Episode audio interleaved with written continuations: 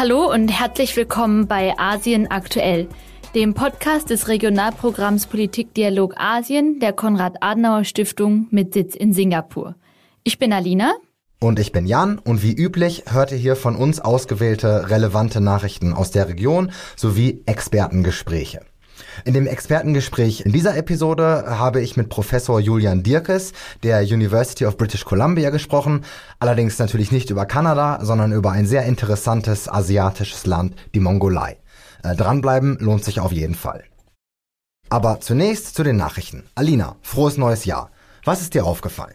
Ja, wir beginnen die erste Episode des neuen Jahres mal mit einer positiven Ankündigung.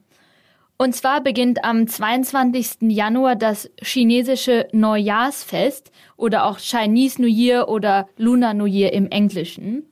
In Singapur, in weiten Teilen Südostasiens, Ostasiens äh, und natürlich in China selbst.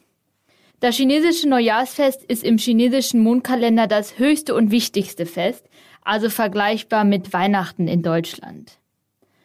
Bei dem Fest wird das Neujahr begrüßt, aber das chinesische Neujahrsfest ist ebenso ein Anlass, um Zeit mit der Familie und mit Freunden zu verbringen und bestimmten Traditionen zu folgen und Rituale auszuüben.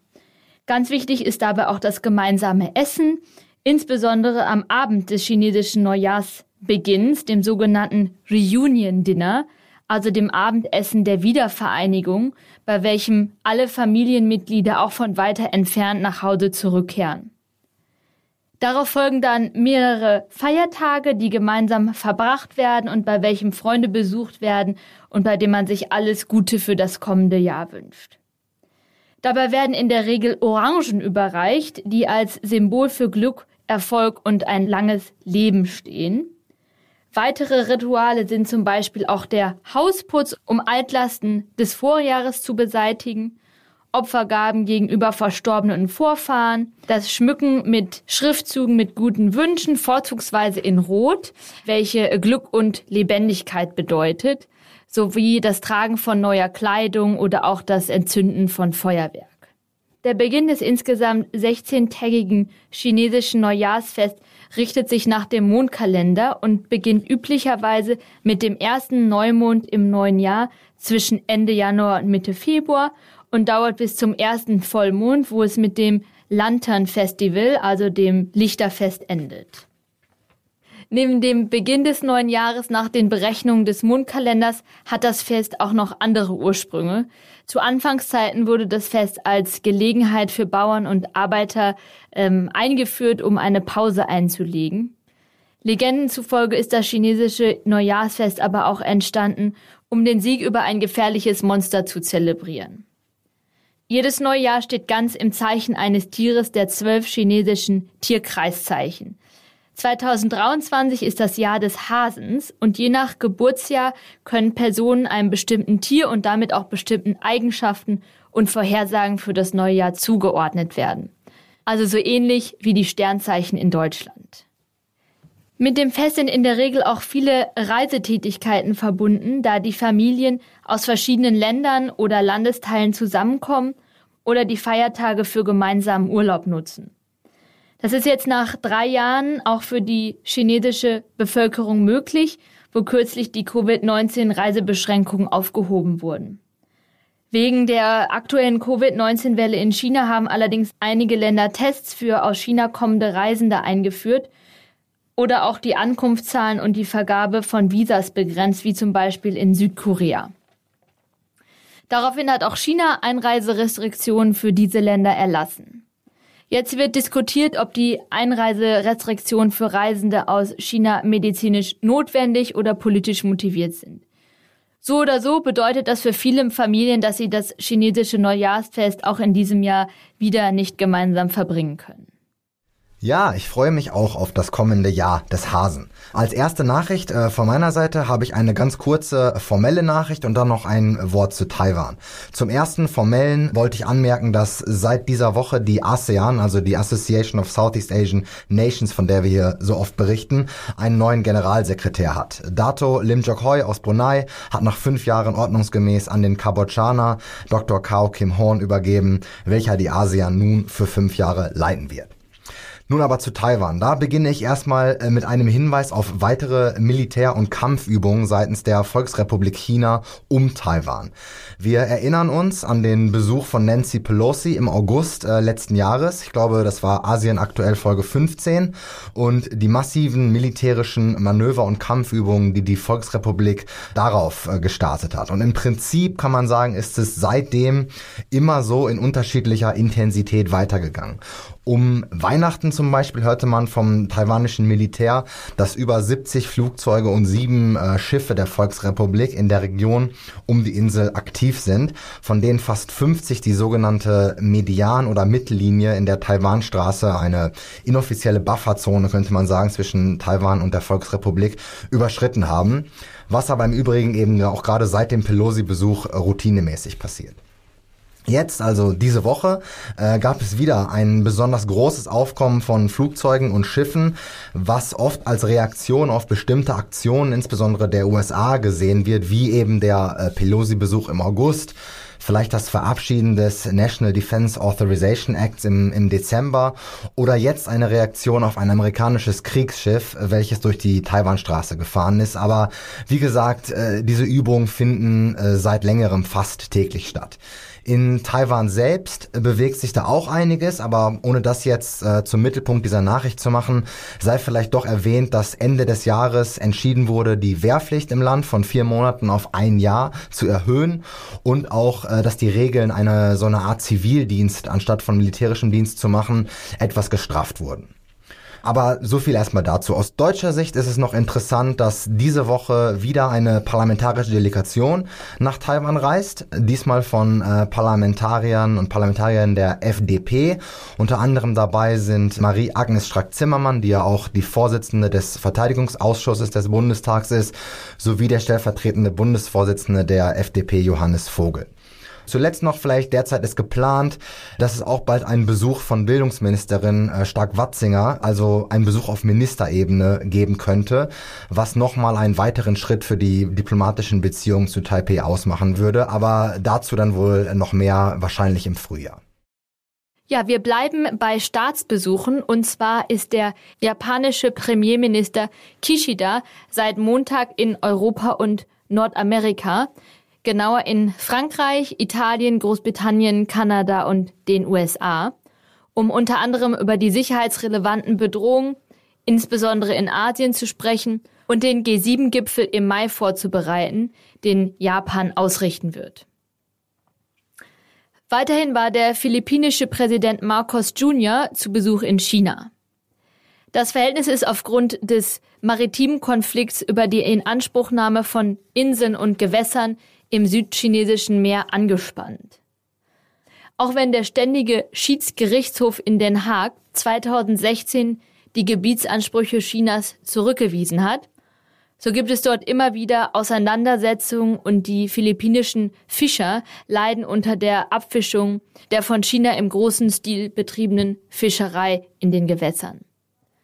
Vor diesem Hintergrund können die Ergebnisse des Treffens als ersten Schritt der Deeskalation gewertet werden. Beide Länder vereinbarten die Einrichtung eines direkten Informationskanals zwischen den beiden Außenministern zu maritimen Angelegenheiten. Außerdem die Wiederaufnahme von Diskussionen über gemeinsame Öl- und Gasprojekte im südchinesischen Meer sowie die Kompromissfindung zu den Fischereirechten zugunsten der philippinischen Fischer, auch wenn dieser Punkt noch sehr vage ist. Es bleibt in jedem Fall interessant zu beobachten, wie sich die Beziehungen unter dem neuen philippinischen Präsidenten entwickeln, nachdem der vorherige Präsident Duterte vor allem auf chinesische Investitionen gesetzt hat und das Momentum des Gerichtsspruchs im Sinne der Philippinen hat verstreichen lassen.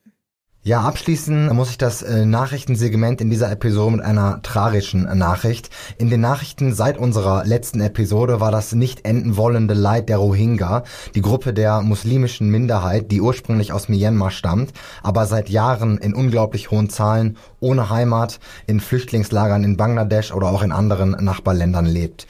Wir haben in Folge 7 im Interview etwas über die schlimme Situation in Myanmar dazu und die Hintergründe auch zu den äh, Rohingya gesprochen.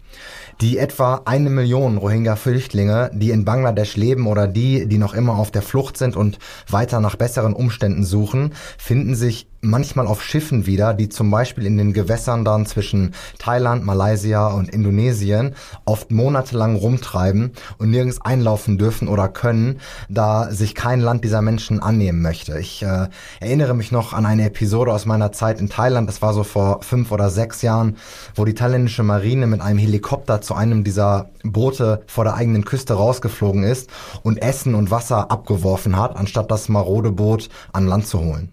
Viele der äh, Rohingya, die so versuchen, mit solchen maroden Booten von meistens dann Bangladesch nach zum Beispiel Malaysia zu kommen, verlieren so ihr Leben und das schon seit Jahren. Gerade in den Nachrichten war ein äh, komplettes Schiff mit fast 200 Menschen an Bord, welches Ende Dezember verschwunden ist, also vermutlich gesunken ist. Mindestens zwei weitere Schiffe sind äh, Ende Dezember und jetzt auch wieder eins vor ein paar Tagen in der indonesischen Provinz Aceh gelandet, wo sie dann zumindest einmal notversorgt werden. Die UN-Flüchtlingsorganisation vermutet, dass weitere Schiffe unterwegs sind und sich auch 2023 wieder eher mehr als weniger Rohingya so auf den Weg machen werden, insbesondere wenn sich die schlechten Bedingungen in den überfüllten Flüchtlingslagern von zum Beispiel Cox's Bazar in Bangladesch nicht verbessern.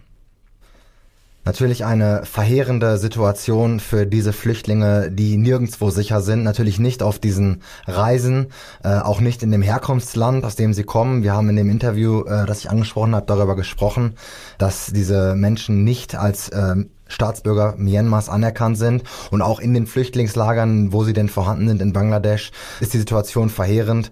Und auch in den anderen Ländern, also selbst wenn sie nach Indonesien oder Malaysia kommen, ähm, gibt es auch dort natürlich keine Zukunftsperspektive äh, für diese Menschen. So viel zu den Nachrichten. Wir beobachten die Geschehnisse in der Region natürlich für euch weiter. In der Zwischenzeit könnt ihr uns auf Social Media unter KASPDA oder auf unserer Website kas.de Politikdialog Asien folgen. Jetzt geht es aber erstmal weiter mit dem spannenden Interview zur Mongolei. Viel Spaß!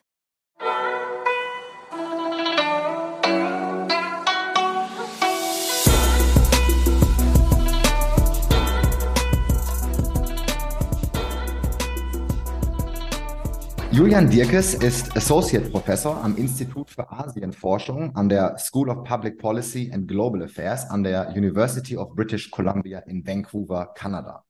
Er ist, und darum ist er heute bei Asien aktuell eingeladen, ein Experte für ein ostasiatisches Land, über das man insbesondere in Deutschland weniger hört, nämlich für die Mongolei. Lieber Julian, willkommen im Podcast und herzlichen Dank, dass du dir die Zeit nimmst. Meine erste Überraschung war, dass wir sage und schreibe 16 Stunden Zeitverschiebung haben. Ich rufe dich sozusagen aus der Zukunft an. Alles okay bei dir in Kanada? Ja, wir sind natürlich auch gerade zu Neujahr dann immer hinterher. Da ist dann äh, Singapur schon lange im neuen Jahr, während wir hier an der Westküste in Nordamerika noch sehr hinterherhinken. Aber also ansonsten gut, ja.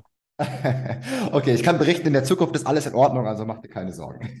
Wunderbar. Okay, zum Einstieg zur Mongolei. Gib uns doch mal eine kleine Einführung in das Land. Also wo genau liegt es, äh, wie groß ist es, vielleicht etwas zur Religion, zur Einwohnerzahl und so weiter. Naja, wir könnten gleich anfangen, wo du schon erwähnt hast, dass die Mongolei in Ostasien liegt. Da wäre ja schon die erste Frage, Ostasien, ja oder nein, Nordostasien, Nordasien, Zentralasien. Also die Mongolei liegt, äh, ist umrundet von äh, Russland im Norden und China im Süden, äh, ist dazwischen äh, grob mandelförmig eingeklemmt. Äh, ein sehr großes Land, äh, weitaus größer als äh, die Bundesrepublik, aber mit einer sehr kleinen Bevölkerung, äh, knapp über drei Millionen, von denen grob die Hälfte in der Hauptstadt in Ulaanbaatar wohnen.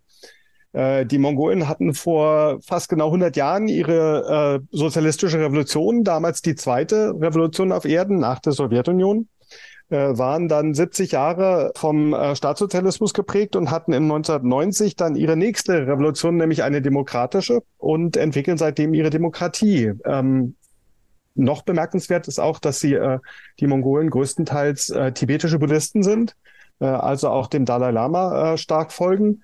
Ähm, was natürlich unterm Staatssozialismus äh, verpönt war, aber seit 1990 wieder eine Blüte äh, erlebt äh, und unter anderem auch zu Spannungen mit China natürlich führt. Äh, das ist grob so die aktuelle Mongolei. Sehr interessant, auch insbesondere was China angeht, kommen wir gleich noch drauf zu sprechen. Zum politischen System zu Hause, wie würdest du es charakterisieren? Also die Demokratie ist recht neu, Ähm, vielleicht ein paar Sätze zu den Parteien und wie gut vielleicht oder auch nicht gut die Regierung, die Opposition und auch die Teilnahme der Zivilgesellschaft funktioniert. Ja, ganz neu könnte man einerseits sagen, aber es sind ja schon mehr als 30 Jahre. Also die mongolische Demokratie ist, ne, ist genauso alt wie die südkoreanische. Wenn man da mal den Übergang von der Militärdiktatur zur Demokratie nimmt, ist also auch nicht viel anders. Äh, und ist aber als äh, Herausstellungsmerkmal die einzige postsozialistische äh, Demokratie in Asien. Ähm, wo sich die Demokratie auch seit 30 Jahren hält.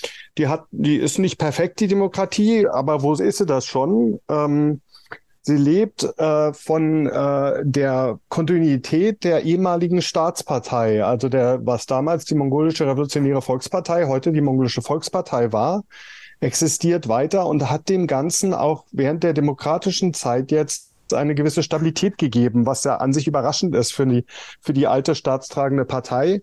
Äh, aber das ist zum Beispiel der Kontrast zu manchen, manchen Ländern in äh, Zentralasien, wo das Parteiengefüge total neu war äh, nach 1990. In der Mongolei hat sich immerhin die MVP, die Mongolische Volkspartei, gehalten. Als Gegenspieler sozusagen hat sich dann im Laufe der ersten zehn Jahre der Demokratie die Demokratische Partei herausgebildet aus verschiedenen Bewegungen, die eben gegen den äh, Sozialismus in 1990 äh, revoltiert haben und sich dann in der DP zusammengefunden haben. Äh, die ähm, ist aber in einer schweren Krise jetzt seit drei, vier Jahren äh, und inzwischen sehr klein im Parlament. Also die MVP dominiert das Parlament äh, seit der letzten Wahl in äh, 2020 und stellt auch den Präsidenten seit der Präsidentschaftswahl in 2021 generell eine, ein äh, zentralistischer Staat äh, mit einem, einem Kammersystem äh, fürs Parlament, 76 Abgeordnete. Alles zentriert sich auf die Hauptstadt, auf Ulaanbaatar. Und derweil äh, sind gerade die jüngeren Leute nicht ganz so glücklich mit ihrer Demokratie. Gibt es äh, Demonstrationen? Gibt es solche ähm, ähm, ja, zivilgesellschaftlichen Prozesse, die dieses Regierungssystem dann noch öfter in Frage stellen, beziehungsweise nicht die Regierungssystem, aber die regierenden Parteien? Passiert da viel? Das ist ganz genau, wo sich gerade der Unmut vor allem auch von jüngeren äh, MongolInnen ausdrückt. Es gibt eigentlich in der Mongolei eine Tradition von Demonstrationen und Protesten im Frühjahr. Ähm, die Mongolei ist ausgesprochen kalt, sehr kontinentales Klima. Äh, da ist also jetzt minus 30 Grad. Äh, und irgendwann im März, April taut das Land dann auch auf und dann gibt es öfters mal Proteste. So war zum Beispiel, war das zum Beispiel auch mit der demokratischen Revolution, die sich dann wirklich auch im Frühling eigentlich abgespielt hat. So war das jetzt auch im letzten Jahr in 2022, wo wir im April größere Demonstrationen gesehen haben, vor allem von jungen Leuten, äh, aus Frust eigentlich mit ähm, den, ja, was wie leere Versprechen von der Regierung erscheint, die also alle möglichen Ankündigungen gemacht hat, die sich dann nicht bewahrheitet haben. Und dann plötzlich hatten wir jetzt gerade vor einem Monat, nämlich am, äh, wir nehmen ja heute am 5. Januar aus meiner Zeit, bei dir ist schon der 6., aber ähm, am 5. Dezember äh, kam es dann plötzlich zu größeren Protesten, nachdem die Regierung ähm, im Grunde genommen zugenommen hatte, dass im großen Stil Korruption in einem Staatsunternehmen, in einem Kohlebergbauunternehmen stattgefunden hat.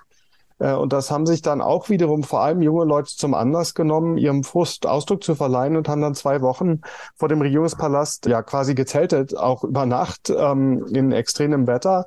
Aber es, die Regierung hat natürlich nicht so richtig reagiert, sondern gesagt, wir setzen eine Kommission ein zur Korruption. Ist so ein bisschen unklar, was daraus wird. Die Proteste haben sich jetzt aber wieder gelegt. Aber ja, ähm, Zivilgesellschaft aktiv, äh, politisch aktiv, Proteste eben auch. Ähm, und Beispiele jetzt gerade im letzten Jahr, der April und der Dezember. Hört sich nach einer sehr, sehr lebendigen Demokratie an, dort im, im Osten oder in Zentralasien, wie man es auch definieren möchte. Sehr interessant, dass man in Europa noch nicht so viel von, von diesem Land hört, obwohl das ja etwas ist, nach dem man äh, immer oft auch händeringend sucht. Aber lass uns noch etwas über die äh, Außenbeziehungen sprechen. Du hast jetzt gerade schon die Besonderheit erwähnt, dass es eben genau zwei Nachbarn gibt, nämlich äh, China und Russland. Lass uns mit dem noch größeren Nachbar im Süden anfangen, China. Erstens, es gibt in Nordchina, in der Nähe von Beijing, ja eine Provinz, die innere Mongolei. Was ist da die Beziehung zu dem Land der Mongolei? Und dann zweitens äh, wäre die größere Frage, wie sind die Beziehungen allgemein zu China? Und wie äh, navigiert die Mongolei diese, die zunehmenden Spannungen zwischen China und dem politischen Westen? Also das waren jetzt einige Fragen in, in einer. Ähm, vielleicht kannst du das mal etwas auseinanderpflücken für unsere Hörer und Hörerinnen. Ja, ich wollte gerade sagen, das wird aber eine stundenlange Antwort, aber ich versuche mich einfach mal. Erstmal die Beziehung zur inneren Mongolei. Gut, da müssen wir kurz in die Geschichte zurückschauen. Also die Qing-Dynastie in China bis 1911, bis zur Chinesischen Republik dann, ähm, hatte letztendlich ja sich die Mongolei auch einverleibt als quasi Kolonie.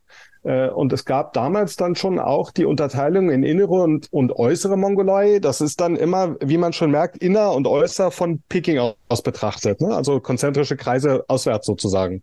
Das heißt also, die innere Mongolei und die äußere Mongolei waren äh, Provinzen vom Chinesischen Reich unter der Qing-Dynastie. Und wie ich vorhin schon erwähnt habe, gab es dann in 1911 die Unabhängigkeitserklärung durch die Mongolei, also was wir jetzt die Mongolei nennen, was die Chinesen manchmal noch die äußere Mongolei nennen ähm, aber beschränkt auf das Territorium, was heute die Mongolei ist. Die innere Mongolei ist da also bei dann der Chinesischen Republik sozusagen dabei geblieben. Da gab es dann noch während der unruhigen Zeit in China in den 20er und 30ern zum Teil auch Bestrebungen, dass die innere Mongolei sich vielleicht auch zur Mongolei dazu gesellen sollte, die dann ja schon mit der Sowjetunion verbandelt war. Ähm, das ist aber nicht passiert, so dass wir also heute die Situation haben, äh, dass wir die Mongolei haben als unabhängiges Land, jetzt auch seit, seit ähm, 110 Jahren. Und äh, wie du schon gesagt hast, die innere Mongolei als Provinz Chinas, wo aber sehr viele ethnische MongolInnen weiter leben und sogar mehr als in der Mongolei selber. Äh, hm. zahlenmäßig. Das ist also da weiter das Verhältnis.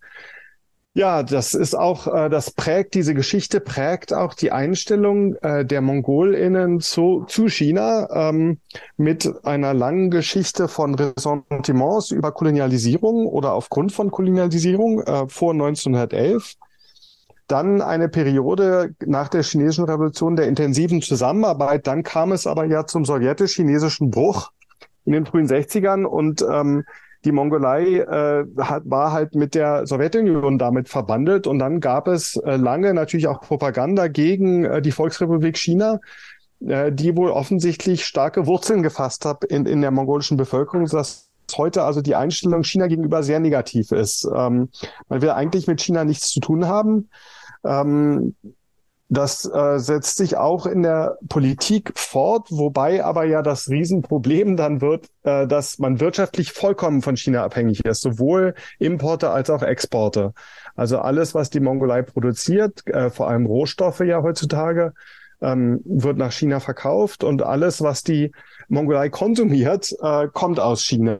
Ja, so dass das da also diese Schwierigkeit besteht von einerseits, man mag sich gar nicht von mongolischer Seite, und zum Teil natürlich auch von chinesischer Seite, äh, wo das chinesische Regime immer wieder etwas nervös wird, äh, wenn es, wenn der Pan-Mongolismus ähm, ja als Thema überhaupt aufkommt, weil man sich dann immer denkt, oh Gott, jetzt noch in der inneren Mongolei auch noch ein Problem nach Xinjiang, Tibet, Taiwan und Hongkong. Brauchen die ja nicht noch eins da. Ähm, aber von der Mongolei aus eben auch diese, diese relativ negative Sicht äh, der Volksrepublik gegenüber, im Kontrast dazu eigentlich eine relativ positive Haltung, vor allem bis letztes Jahr Russlands gegenüber. Äh, auch die Beziehung zur Sowjetunion wird weiterhin als eine relativ positive äh, gesehen. Da spricht man immer von einem älteren Bruder, dass die Sowjetunion sich so verhalten hätte. Ähm, hat auch eine Menge Sachen erreicht. Also zum Beispiel hat die Mongolei ähm, das Analphabetentum äh, in den 60er Jahren besiegt, was ja für ein hauptsächlich damals noch nomadisch lebendes Volk schon sehr beeindruckend ist. Äh, Gesundheitssystem, alles ähm, Errungenschaften des Staatssozialismus, die eben auch stark mit der Sowjetunion assoziiert werden, sodass eigentlich die Einstellung gegenüber Russland relativ positiv war.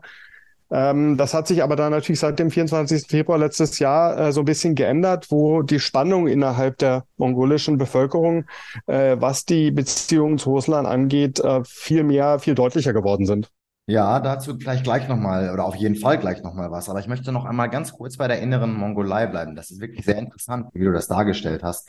Gibt es denn deines Wissens nach seitens von der Regierung aus Peking ja, Versuche, ähnlich wie in Xinjiang. Du hast es ja als äh, sozusagen Vergleich erwähnt. Ja, dort sozusagen dem so ein bisschen zuvorzukommen, dass es da nicht zu viele ja, Aufstände oder so gibt. Also zum Beispiel in Xinjiang ist es ja so, darüber hört man oft, dass Han-Chinesen angesiedelt werden in der Region, um dort eben die, die Mehrheit dann zu bilden und die äh, ethnischen äh, Mongolen sozusagen noch in, die, in, in Mongolei sind, klein, klein näher zu halten, prozentual gesprochen. Gibt es da äh, Versuche, die, von denen du weißt, oder ist das mit Xinjiang zu vergleichen oder eben nicht ganz so krass? Doch, das ist durchaus sehr ähnlich, äh, genau wie du das beschrieben hast, nämlich Han-Chinesen dort anzusiedeln. Das ist ein Prozess, der auch schon seit Jahrzehnten stattfindet in der inneren Mongolei. Es geht dabei auch äh, natürlich um Kulturpolitik. Äh, wir haben gerade jetzt vor zwei Jahren äh, Einschränkungen der mongolischen Sprache im Schulwesen äh, auch gesehen. Das hat zum Teil auch zu Protesten geführt. Ähm, also diese chinesische Minderheitenpolitik ist ja generell eine assimilierende und das gilt ganz genau für die innere Mongolei wie anderswo auch. Es hat vielleicht im Vergleich zu Xinjiang nicht die religiöse Komponente, ähm, weil ähm, das natürlich da nicht um Muslime geht in der inneren Mongolei und die Verbindungen von der inneren Mongolei zum Dalai Lama sind relativ lose. Das heißt also, diese, diese religiöse Dimension ist vielleicht weniger dabei, aber generell hast du das ganz genau gesagt. Das ist Migration, das ist äh, Politik äh, der, des Regimes in Peking ähm, durch Ansiedlung von Han-Chinesen auch das mongolische ja ähm, äh, zumindest klein zu halten. Ja, es ist mhm. schön, wenn Leute sich bunt anziehen und Tänze vorführen für den Tourismus, aber mehr soll da eigentlich nicht stattfinden an Minderheiten, soweit das erkennbar ist. Verstehe. Ähm, okay, letzte Frage noch zu China, bevor wir dann tatsächlich nochmal äh, uns Russland anschauen. Ich hatte es vorhin schon angesprochen in der unglaublich äh, viel zu langen Frage. Die zunehmenden Spannungen zwischen China und dem politischen Westen, die über die letzten Jahre zu beobachten sind. Wie charakterisierst du das Verhalten der Mongolei? Ich meine, die selber haben, wie du beschrieben hast, ja eine sehr, äh, ein sehr kompliziertes Verhältnis zu China, aber scheinen es ja auch so, wie du beschrieben hast, es äh, gut hinzubekommen, diese ökonomischen, äh, wirtschaftlichen Beziehungen aufrechtzuerhalten, aber trotzdem politisch sich sozusagen nicht zu sehr vereinnahmen zu lassen. Wie würdest du das beschreiben? Wie verhält sich die Mongolei in, in diesen, bei diesen zunehmenden Spannungen? Ist das etwas, wo man was von lernen kann vielleicht, wie man mit China umgehen könnte? Also die äh, mongolische Regierung hat schon in Mitte der 90er Jahre ihre Außenpolitik quasi festgelegt, in, in auch schriftlich festgelegt. Und das Konzept ist im Grunde genommen äh, erstes Gebot sind immer konstruktive Beziehungen mit beiden Nachbarn, also mit Russland und China. Äh, und danach dann der Aufbau von äh, Beziehungen mit sogenannten Drittnachbarn. Das ist durchaus auch Deutschland, aber das sind generell die industrialisierten Demokratien. Aber das erste Ziel muss einfach sein, wenn man nur zwei Nachbarn hat, dass man mit denen einigermaßen auskommt.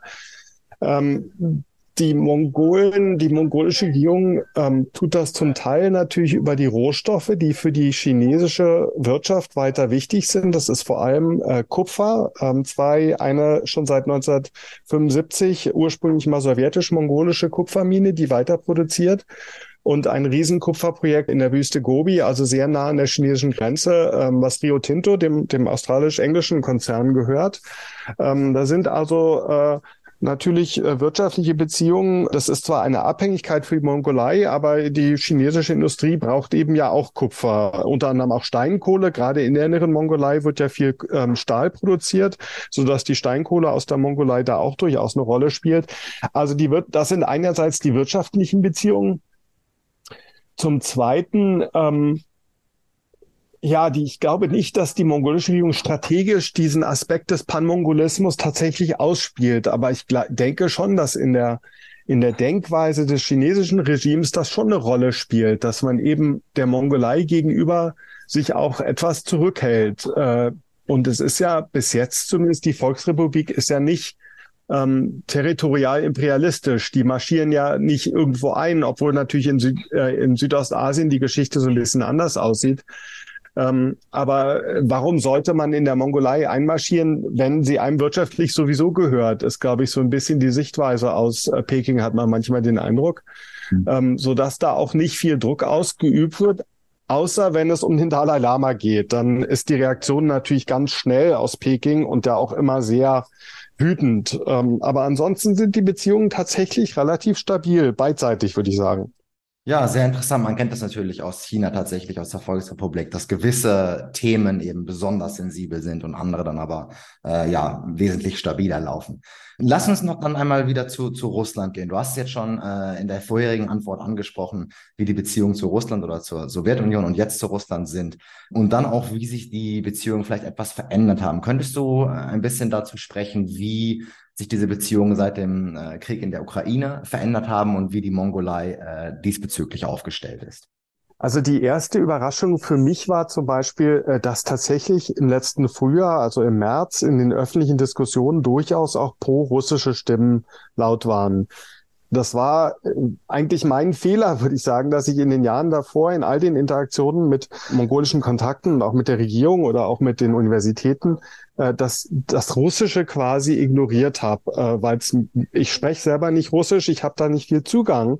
Deshalb im der Eindruck, ah, da gibt es ja nicht mehr viel von. Dann haben wir aber plötzlich festgestellt im letzten März, dass tatsächlich auch Unterstützung für, für Putin und seine Machenschaften besteht. Ähm, das ist zum Teil ähm, nach Generationen getrennt. Das heißt, das sind generell natürlich ältere Generationen, die auch noch Verbindungen zur Sowjetunion hatten, ähm, wo auch mehr äh, Freundschaft mit Russland weiter besteht. Ähm, die haben aber durchaus ihre Stimmen äh, hören lassen. Witzigerweise vor allem auf Facebook, während die die äh, ukrainische Solidarität mehr auf Twitter stattgefunden hat. Ein bisschen unklar, warum diese Trennung.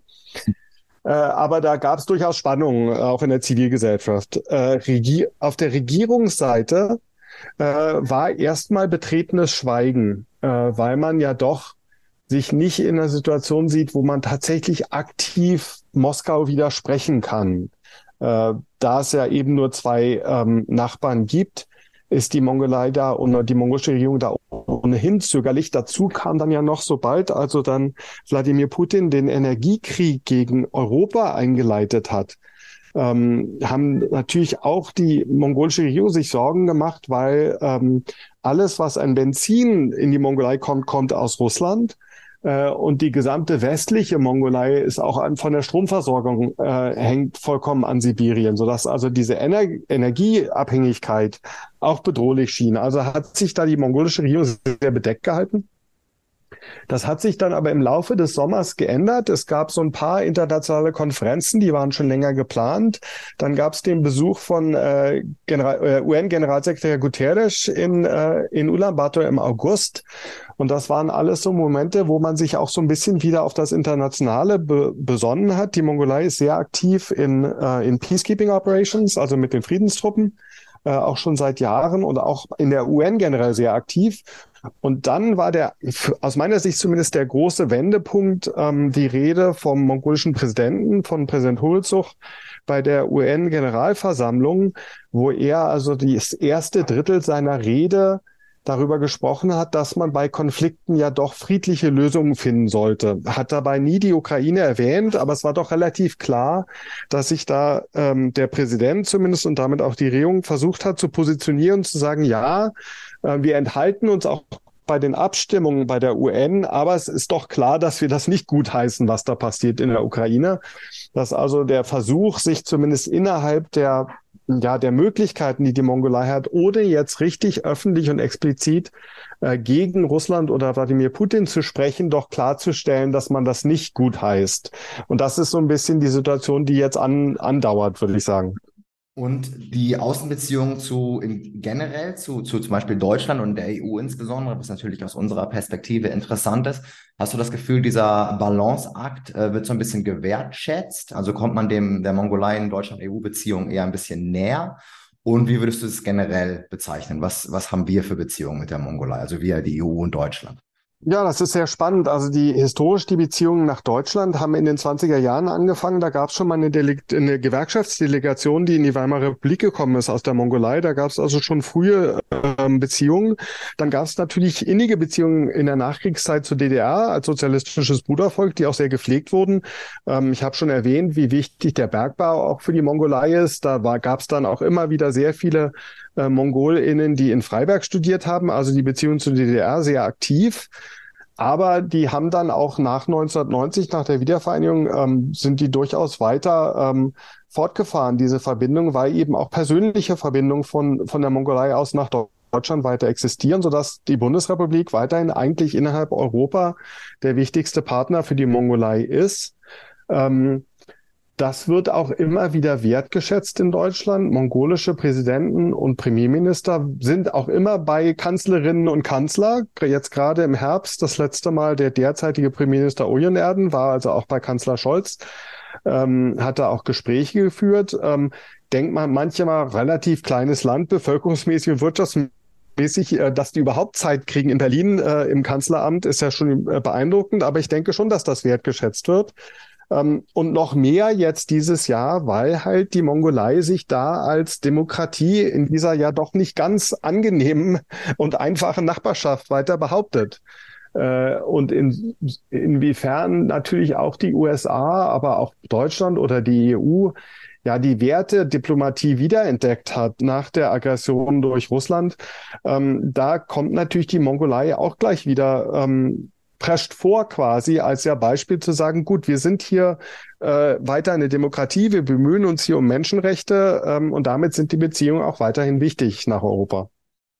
Ja, das ist sehr schön formuliert und damit hast du auch meiner nächsten Frage schon so ein bisschen vorgegriffen, was denn eigentlich aus deiner Sicht die Stärken des Landes sind. Also sich dort äh, mit diesem politischen System so zu behaupten, äh, ist durchaus beeindruckend und ich freue mich, dass du das äh, so, so formuliert hast. Wir haben schon unglaublich viel äh, Inhalt gemacht jetzt in diesem in dem Interview bisher.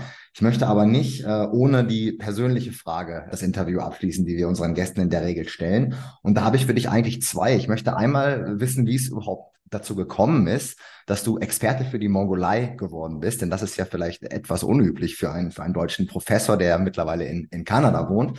Also das würde mich sehr interessieren. Und wenn du das äh, beantwortet hast, äh, hätte ich gerne noch eine kleine persönliche Anekdote von dir, eine Erfahrung, eine Geschichte, etwas zu einer bestimmten Gegend des Landes, was unseren Hörerinnen und Hörern äh, vielleicht auch Lust macht, das Land mal zu besuchen oder, oder mehr rauszufinden über die Mongolei.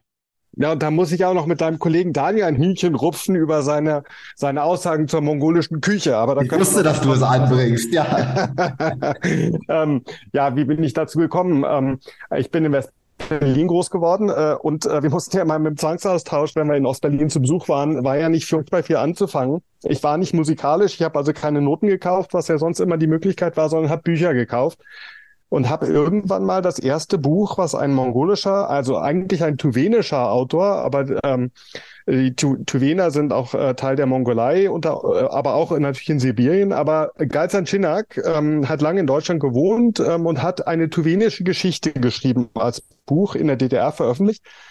Das habe ich mir gekauft und fand das ganz toll. Ähm, das waren im Grunde genommen ähm, ja, Geschichten oder Sagen oder Legenden äh, aus, ähm, aus vom tuwenischen Volk. Äh, ich habe dann aber tatsächlich mich in meinem Studium auf Japan konzentriert, war dann auch lange in Japan und bin auch vor 20 Jahren als Japan-Wissenschaftler eigentlich hier nach Kanada gekommen.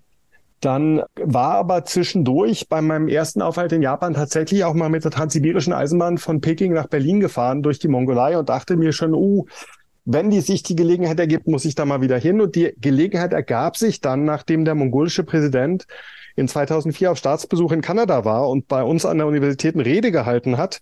Und dann habe ich glücklicherweise die Universität überzeugt, dass ich doch da mal äh, diesen Besuch erwidern sollte und war dann in der Mongolei und habe mich eigentlich nur in das Land verguckt. Vor allem äh, weil doch die Politik und äh, die sozialen Entwicklungen so extrem dynamisch äh, sind. Und das war da auch so ein bisschen Kontrast zu Japan, was ich, ich bin weiter wahnsinnig gern in Japan, wenn ich die Chance habe. Aber da bewegen sich alle Sachen etwas langsamer, sagen wir mal während sich in der Mongolei sehr viel tut. Und diese Dynamik ähm, macht das aufregend und hat mich dann sehr schnell verführt, quasi doch mehr auch meine Forschung auf die Mongolei zu konzentrieren. Und so geht es dann jetzt seit 15 Jahren. Unglaublich spannend. Also ich habe auf jeden Fall deutlich mehr Lust noch auf die Mongolei nach unserem Gespräch als vorher. Und äh, ich äh, glaube, dass es unseren Hörerinnen und Hörern auf jeden Fall auch so geht. Ganz kurz noch, du hast auch einen Blog, äh, auf dem es sowohl deutsch- als auch englischsprachige äh, Nachrichten und Berichte zur Mongolei gibt. Kannst du noch kurz sagen, wo man den findet? Ja, wenn man äh, Julian und Mongolei sucht, dann hilft einem Google eigentlich aus. Aber Super. der Blog nennt sich Mongolia Focus auf Englisch ähm, ist eigentlich schnell zu finden mit einer Suche. Wir schreiben jetzt seit elf Jahren äh, mit äh, mongolischen Studierenden zusammen und bemühen uns, so weit wie möglich auch über Geschehnisse zu berichten und auch aktuelle politische Entwicklungen. Ganz toll. Und um es noch einfacher zu machen als Google, werden wir auch den Link zu dem Blog noch in die, mit in die Beschreibung dieser Folge setzen. Ich bedanke mich sehr, sehr herzlich, Julian, für dieses tolle Gespräch. Und ich denke, wir haben viele Punkte angesprochen, über die ich gerne auch nochmal und noch mehr in Detail sprechen würde. Also vielleicht können wir sozusagen eine Mongo Live Folge 2 machen in der, in, noch in diesem Jahr. Und dann würde ich dich sehr, sehr gerne nochmal bei Asien aktuell einladen. Ja, wunderbar. Äh, jetzt nur noch schnell noch der Daniel mit seiner mongolischen Küche, ja. bitte, bitte, ähm, okay. Das kann ich ja nicht so stehen lassen. Ähm, ja, also ich glaube, die mongolische Küche wird die Welt nicht erobern. Im Vergleich, äh, da ist sitzt der Daniel natürlich in Kambodscha in ganz anderen Umständen und ganz anderen Gewürzregionen. Äh, aber ich muss doch sagen, dass mir die mongolische Hammelsuppe sehr liegt. Ich fühle mich immer sehr gesund, wenn ich da bin. Ähm, also sie hat auch ihre Vorzüge, die mongolische Küche. Okay, ich weiß nicht, ob, mit dem, ob du mit dem Attribut gesund das jetzt wirklich gut verkauft hast, aber es sollen sich alle das auf jeden Fall mal anschauen und vielleicht mal mongolisch essen gehen. genau, das sehe ich genau. Dank, Julian. Wiederhören. Jo, tschüss.